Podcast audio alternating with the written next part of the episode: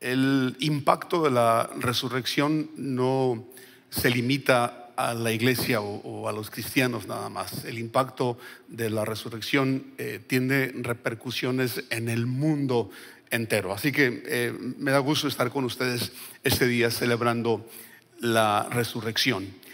Quiero hablarles de un par de cosas acerca de, este tema de la resurrección. La resurrección de Jesús pone un sello o sella la, narrativa o el mensaje de Jesús. ¿Qué, quiero decir con esto? Si Jesús no hubiera resucitado, em, para nosotros Jesús sería otro sabio más, otro filósofo más, alguien como Buda que dio consejos, que dio eh, palabras eh, sabias al mundo y lo recordaríamos en este momento ah, de esa manera, como un gran maestro. Pero la resurrección de Jesús em, viene a afirmar las cosas que él dijo que iban más allá de un simple consejo. Y estoy hablando de su divinidad, del hecho de que él eh, hablaba de su Padre, de Dios como su Padre, eh, hablaba de Él como la imagen de, Dios, etcétera, etcétera. Entonces la resurrección viene a afirmar em, el mensaje o la narrativa de Jesús. Pero la otra cosa que la resurrección viene a hacer es que establece que el reino de Dios es algo que está más allá de lo natural. ¿sí? La muerte em, es vencida por, por la vida, o la vida derrota o vence a la muerte. Y lo que Jesús está diciéndonos a través de la resurrección es que su reino es un reino sobrenatural, no es un reino natural. Si nosotros queremos meter el, mensaje del Evangelio en el, ámbito, natural nos vamos a frustrar mucho porque no tiene sentido. Tiene sentido cuando lo entendemos desde un punto de vista espiritual.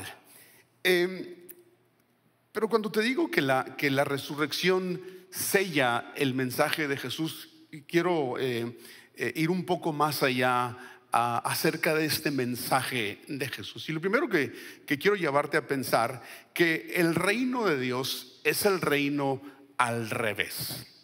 Es el reino al revés. Nosotros creemos que la muerte termina con todo, el reino de Dios dice que no, que Él vence a la muerte, es el reino al revés. Pero hablando de este reino al revés del que nosotros somos parte, eh, un reino que es opuesto a lo natural y es opuesto también a la forma en la que se piensa en el mundo.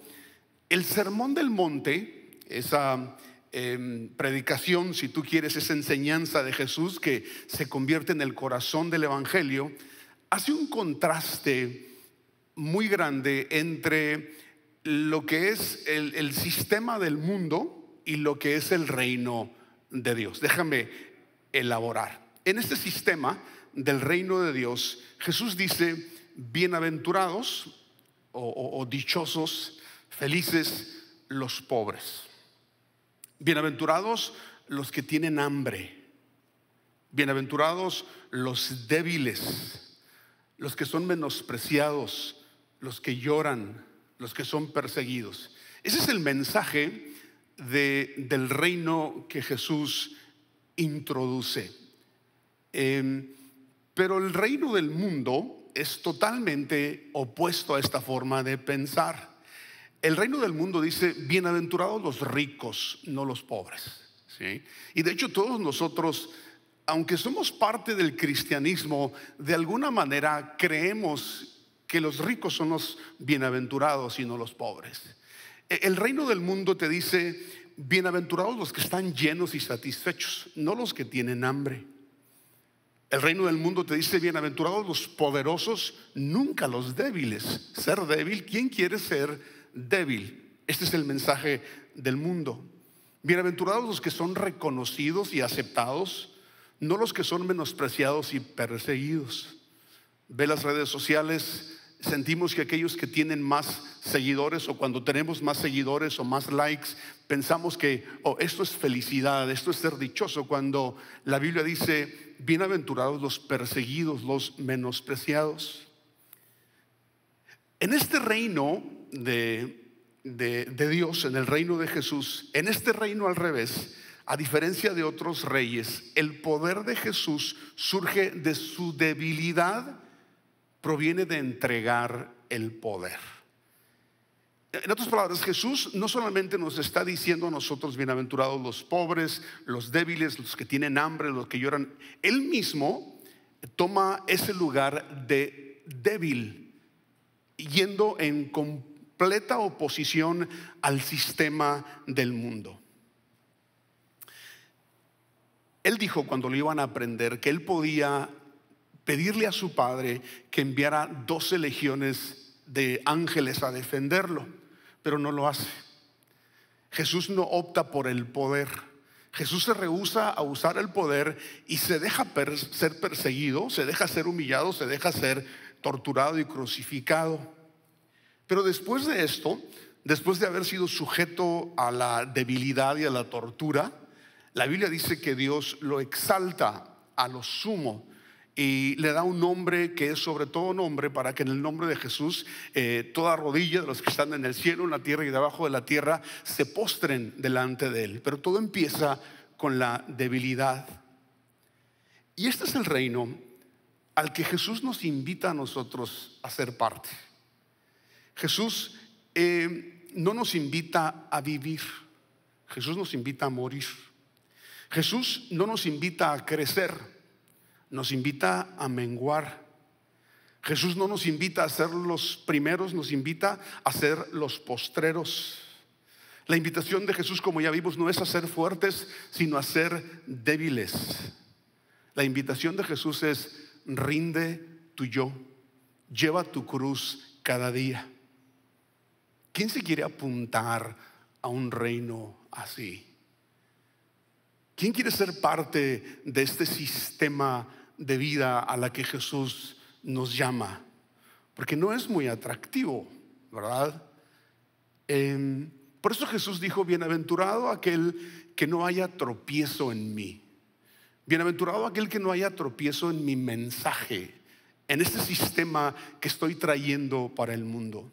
Bienaventurados aquellos que pueden ver más allá de, de mis palabras y entender de qué se trata este reino que estoy proponiendo. Por eso Pablo decía que la predicación del Evangelio era una locura para los que lo escuchaban, especialmente en el primer siglo. Era una locura porque ¿cómo puede ser posible que el rey del universo, el Dios del universo está colgado sobre un madero? Esto contradecía todas las ideas que había acerca de lo que es ser un Dios o es ser un rey. Y es por eso que a través de los siglos los cristianos, y especialmente en las últimas generaciones, hemos optado por un, evangelio que se adapta mucho más al sistema del mundo. Y no, y no, quiero elaborar mucho sobre esto porque tomaría mucho tiempo, pero hemos optado por un evangelio que se adapta más al sistema del mundo que al sistema que Jesús eh, propone.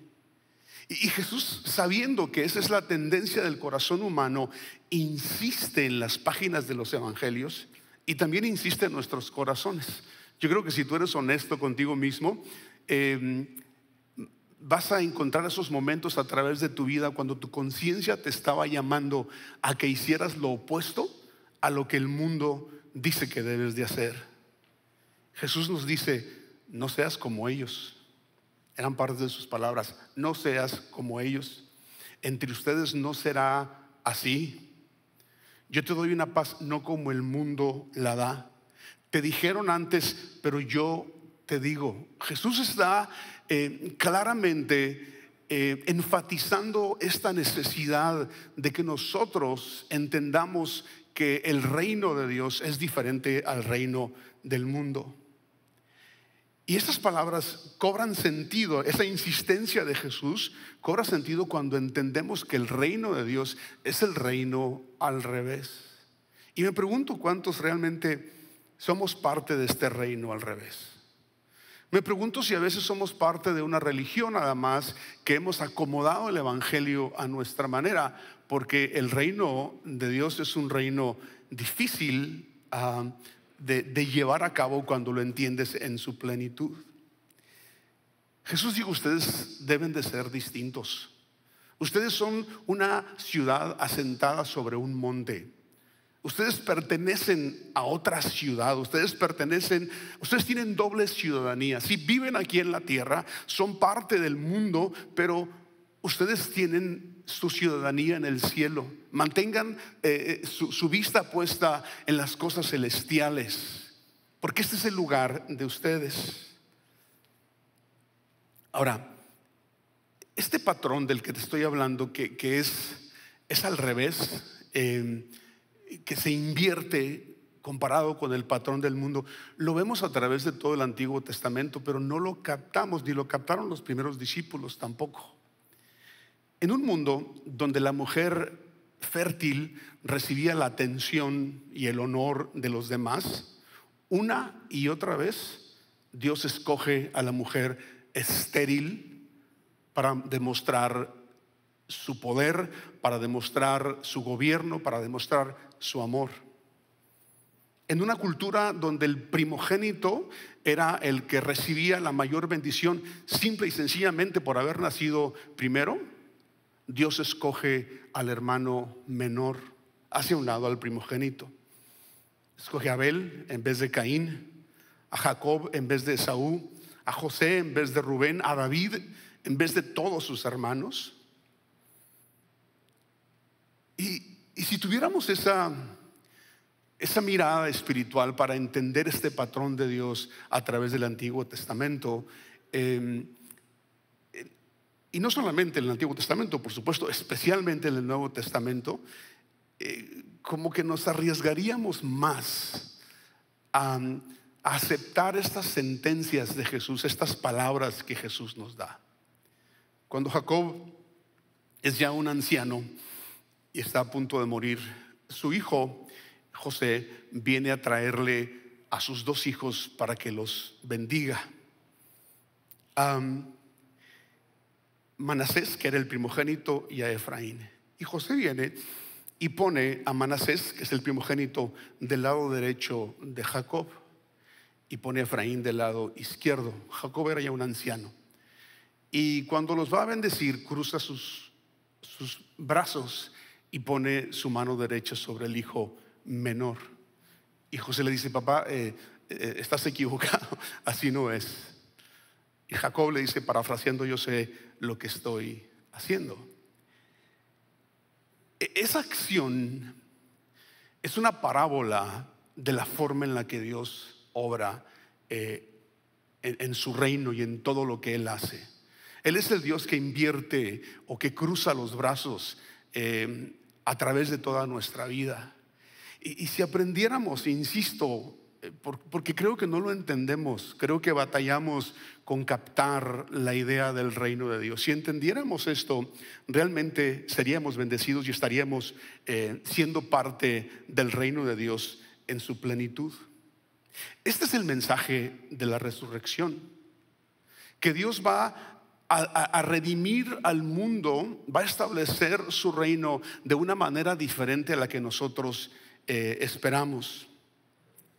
Entonces, pensando en este reino inverso, en este reino al revés, los tiempos que nosotros estamos viviendo en este momento serían tiempos bienaventurados. Tiene sentido, ¿verdad? si son bienaventurados los pobres, los que sufren, los que son perseguidos, los que tienen hambre, los débiles. Este tiempo de pandemia, de acuerdo a esta idea, deberían de ser tiempos bienaventurados. Para mí tiene mucho sentido cuando todo el mundo se, se, se acongoja, se estresa. Dios dice, tú eres bienaventurado. Ahora, ¿significa esto que nosotros debemos de buscar em, la debilidad, el llanto, em, la pobreza, la pandemia? Por supuesto que no, eso no es lo que el reino de Dios significa. Pero a toda persona en algún momento le va a llegar la enfermedad, la debilidad, la tristeza. A todos en algún momento nos va a llegar algo así porque somos parte de un mundo caído. Pero el mensaje de Jesús es que en ese lugar de sufrimiento, de aflicción, de tristeza, encontramos el reino de Dios. Encontramos el reino de los cielos. No lo encontramos en la prosperidad, no lo encontramos en la riqueza, no lo encontramos en, la en el bienestar, lo encontramos en medio del dolor. Ahora, si Dios dice bienaventurado el pobre, ¿significa entonces que Dios menosprecia al rico a través del pobre? ¿Significa que Dios menosprecia al fuerte y abraza al débil o favorece al débil? ¿Significa que Dios está del lado del perdedor o del lado del desválido en vez del lado del ganador? No, porque la Biblia nos da ejemplos de hombres eh, ricos y piadosos, ah, por mencionar un par de ellos, Abraham, Job. Entonces, eh, no funciona de esa manera, pero desafortunadamente, cuando todo marcha bien, en nuestras vidas, em, tenemos vidas privilegiadas, nos olvidamos de Dios. La mayoría de la gente se olvida de Dios en momentos de prosperidad. Pensamos que merecemos lo que tenemos. Nos sentimos en control de, de nuestra vida. A veces pensamos que somos hasta mejor que los demás porque estamos mejor en nuestra vida. Creemos que somos hasta moralmente superior a los demás. Esto es lo que Dios le dijo al pueblo de Israel en su abundancia. Pero Israel pronto engordó y se volvió rebelde. El pueblo aumentó de peso, se puso gordo y relleno, entonces abandonó a Dios quien lo había creado, se, burló de la roca de su salvación.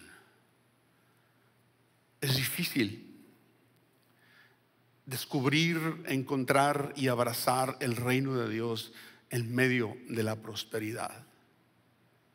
Por eso es que, por eso es que la vida es esto. ¿sí? A veces pensamos que el reino de Dios va, va de esta manera, hacia arriba todo el tiempo, pero no. El reino de Dios, especialmente en nuestra vida personal, va así, subiendo y bajando, porque hay necesidad de bajar y encontrarnos en situaciones difíciles para entender el reino de Dios. Solamente cuando estamos contra la espada y la pared, en el final de la cuerda, es que volteamos hacia Dios la mayoría de nosotros. Ahora, si tú, si tú piensas y dices, bueno, yo no, yo soy diferente. Pablo mismo entendía que era un problema para él el bienestar total en su vida. Cuando estuvo enfermo, le pidió a Dios que lo sanara de, de su aflicción. Y esta fue la respuesta de Dios a Pablo. Bástate mi gracia, porque mi poder se perfecciona en la debilidad. Y dice Pablo, por tanto, de buena gana me gloriaré más bien en mis debilidades para que repose sobre mí el poder de Cristo. Ahí está. Ahí está el mensaje del reino de Dios. El poder de Dios se perfecciona en la debilidad, en el dolor, en la pobreza, en la necesidad, en el llanto, en la persecución, en el menosprecio. Ahí es donde el reino de Dios se manifiesta en nuestra vida. Es por eso que el reino de Dios debería de estarse manifestando en nosotros en esta pandemia. Eh, como en pocas ocasiones en nuestra vida. Y si no está sucediendo eso es porque no, no entendemos cómo funciona el reino de Dios. Somos buenos para escabullirnos de las sentencias de Jesús y buscar vivir de acuerdo a la manera que vive el mundo. Hay muchas modas en el Evangelio moderno. la teología de la prosperidad, conquistar al mundo a través de la fe, hacer guerra, cuando es a través de actos de amor, de misericordia, de, humildad que el reino de Dios establece en la tierra. El domingo pasado se celebró la entrada triunfal a Jerusalén. Jesús entra a la ciudad montado sobre un, sobre un asno. Eh, sus seguidores esperan que Él sea levantado, que Él sea exaltado, que Él sea declarado rey de Israel, que tome el trono de Israel. Pero su forma de entrar contradecía completamente las entradas triunfales de los reyes. Era como hasta casi una burla en contra del sistema del mundo que Jesús entra montado eh, en un pollino. Pero sus discípulos esperaban que Jesús fuese levantado, que Jesús fuese exaltado, que tomase el trono de Israel. Y Jesús sí fue levantado. De hecho, él mismo lo dijo. Él dijo, como levantó Moisés la serpiente en el desierto, así también tiene que ser levantado el Hijo del Hombre para que todo aquel que en él crea tenga vida eterna. Pero él está hablando no de ser levantado a un trono, está hablando de ser levantado en una cruz. Porque su reino es inverso, su reino es al revés. Pero lo interesante de esto es que Jesús está utilizando el ejemplo de un incidente muy interesante que tuvo el pueblo de Israel en el desierto. El pueblo de Israel estaba en rebeldía, de tal manera que se estaban alejando de Dios y Dios manda serpientes para que los muerdan, los piquen y empiezan a morir en el desierto el pueblo de Israel. Se arrepienten, claman a Moisés y, le piden que, que, le pida a Dios que los sane de eso, de esas picadas. Y Dios le pide a Moisés que haga algo muy extraño, que tome un palo y que ponga sobre ese palo la cabeza de bronce de una serpiente. Y dice, levántala y los que sean mordidos por las eh, serpientes tienen que voltear a ver esta estatua de bronce de una serpiente y cuando vean esto van a ser sanados. Y así sucede. Ah, lo raro de este acto es que el pueblo sería sanado mirando lo que les había enfermado o lo que les había hecho daño. Esto es raro, ¿verdad? Porque normalmente pensamos que, no debe de ser así. Pero el pueblo tenía que mirar a la serpiente para ser sanado. sanado. Este incidente da una pista de cómo Dios trabaja en nuestras vidas. Y no me estoy saliendo del tema, estoy yendo, regresando al tema. Dios no remueve las cosas que nos hacen daño en la vida. Dios no quita siempre la enfermedad, el dolor, la tristeza, la pobreza. Dios quiere que nosotros veamos esas cosas y encontremos allí su reino. Y, no solamente que encontremos su reino, sino que lleguemos a entender por qué estamos en la situación en la que nosotros estamos. Porque siempre en este reino sobrenatural podemos encontrar nosotros una lección que Dios nos quiere enseñar. ¿Qué estamos aprendiendo nosotros en esta, en esta pandemia? Porque tenemos que voltear a ver a la serpiente, que en este caso es la pandemia. Tenemos que voltear a verla y, y descubrir qué es lo que nos está enseñando. Ahí es donde la resurrección cambia las la forma de ver las cosas. La resurrección le da sentido a la muerte de Jesús. Completamente le da sentido. Esa debilidad, ese sufrimiento, esa flagelación, esa corona de espinas, ese abandono del Padre, todo eso tiene sentido cuando Jesús se levanta de los muertos. Y tiene que tener sentido para nosotros las cosas por las que nosotros estamos pasando en la vida. Y tú, como yo, hemos resucitado varias veces, ¿sí? Hemos llegado a, a la muerte, hemos llegado a ese viernes en nuestra vida en situaciones difíciles y hemos resucitado. Em, y es tan importante esto. Si, la pandemia no nos resucita o los problemas que tú tienes no te, no te resucitan, entonces fue en vano todo. Por eso Pablo dijo, si Cristo no resucitó, es vana vuestra fe. La resurrección viene a darle sentido al sufrimiento, a la muerte de Jesús. Después de ser apedreado Pablo eh, y arrastrado fuera de, la ciudad, creo que era Listra, eh, Pablo regresa a la ciudad y hace lo siguiente. Dice, confirmando los ánimos de los discípulos, exhortándoles a que permaneciesen en la fe y diciéndoles, es necesario que a través de muchas tribulaciones entremos en el reino de Dios. Más claro no canta un gallo, ¿verdad? O sea, es, es necesario, dice Pablo, el que lo había experimentado en carne propia, es necesario para poder entrar al reino de Dios pasar por todas estas tribulaciones y encontrar el sentido en medio de todas estas tribulaciones. Yéndonos a, la pandemia específicamente, ¿qué está provocando en ti la pandemia? ¿O qué está provocando en ti la escasez? ¿Qué está provocando en ti la enfermedad? los problemas que tienes en este momento, ¿Qué están provocando en ti? ¿Tienes temor? Entonces la pregunta sería en quién confiamos nosotros.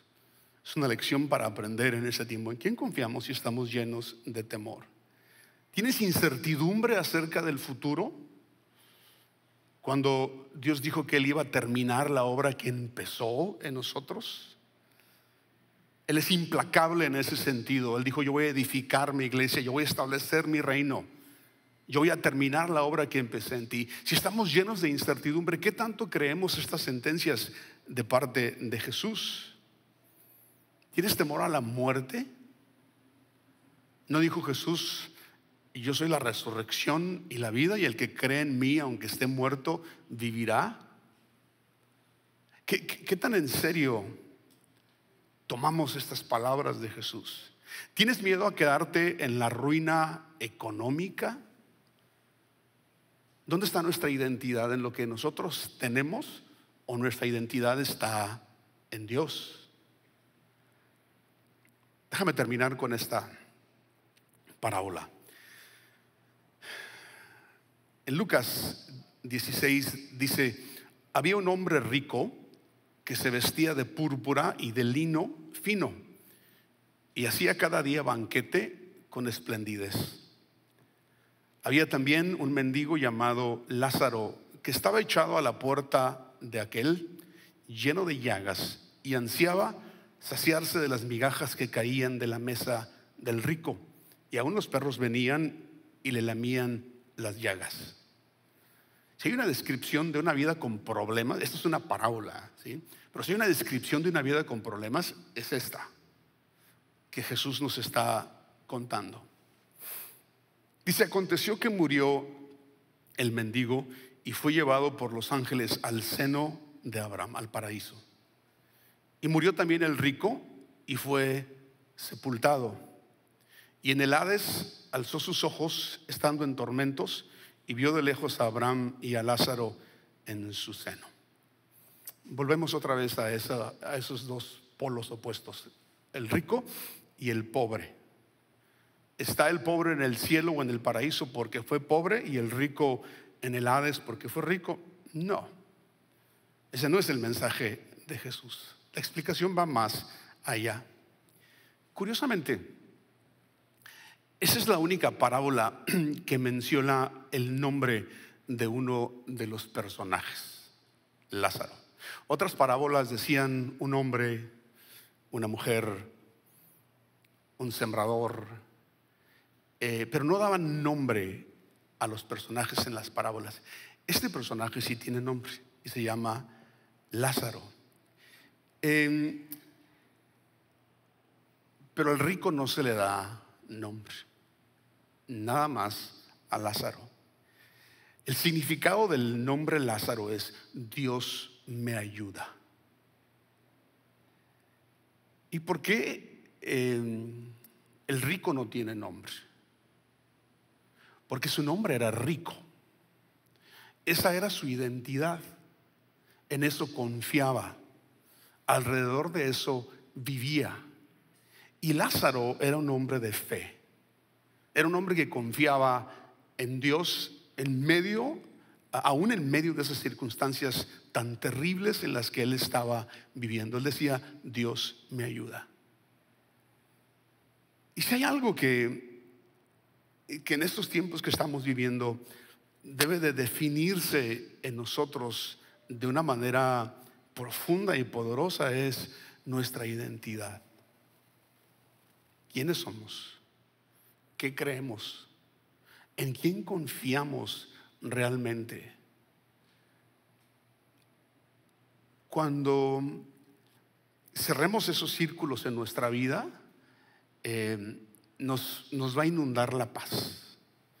Cuando cerremos esos círculos en nuestra vida, estaremos en calma en nuestra vida. ¿Por qué? Porque, porque somos parte del reino de Dios. ¿Sí? Porque hemos entendido de qué se trata. Desafortunadamente no lo entenderemos para siempre. Vendrán otros momentos en los que tendremos que hacernos las mismas preguntas a través de toda nuestra vida. Pero si tú me preguntas a mí y, a Pecos, que si cuáles han sido los momentos más fructíferos en nuestra vida, los momentos que más bendición han traído a nuestra vida, los momentos que más crecimiento han traído a nuestra vida, han sido siempre los momentos de dificultad, de tribulación, de tristeza, de problemas. Esos son los momentos que al final nos enriquecieron. Pero tenemos que llegar a ese punto donde entendemos quiénes somos, a quién pertenecemos qué creemos. Y suena muy fácil decirlo porque, eh, porque lo estoy diciendo así, pero, pero el reino de Dios, la verdad, es una confrontación constante. Dios constantemente nos está confrontando nuestro corazón acerca de las cosas que deben de cambiar.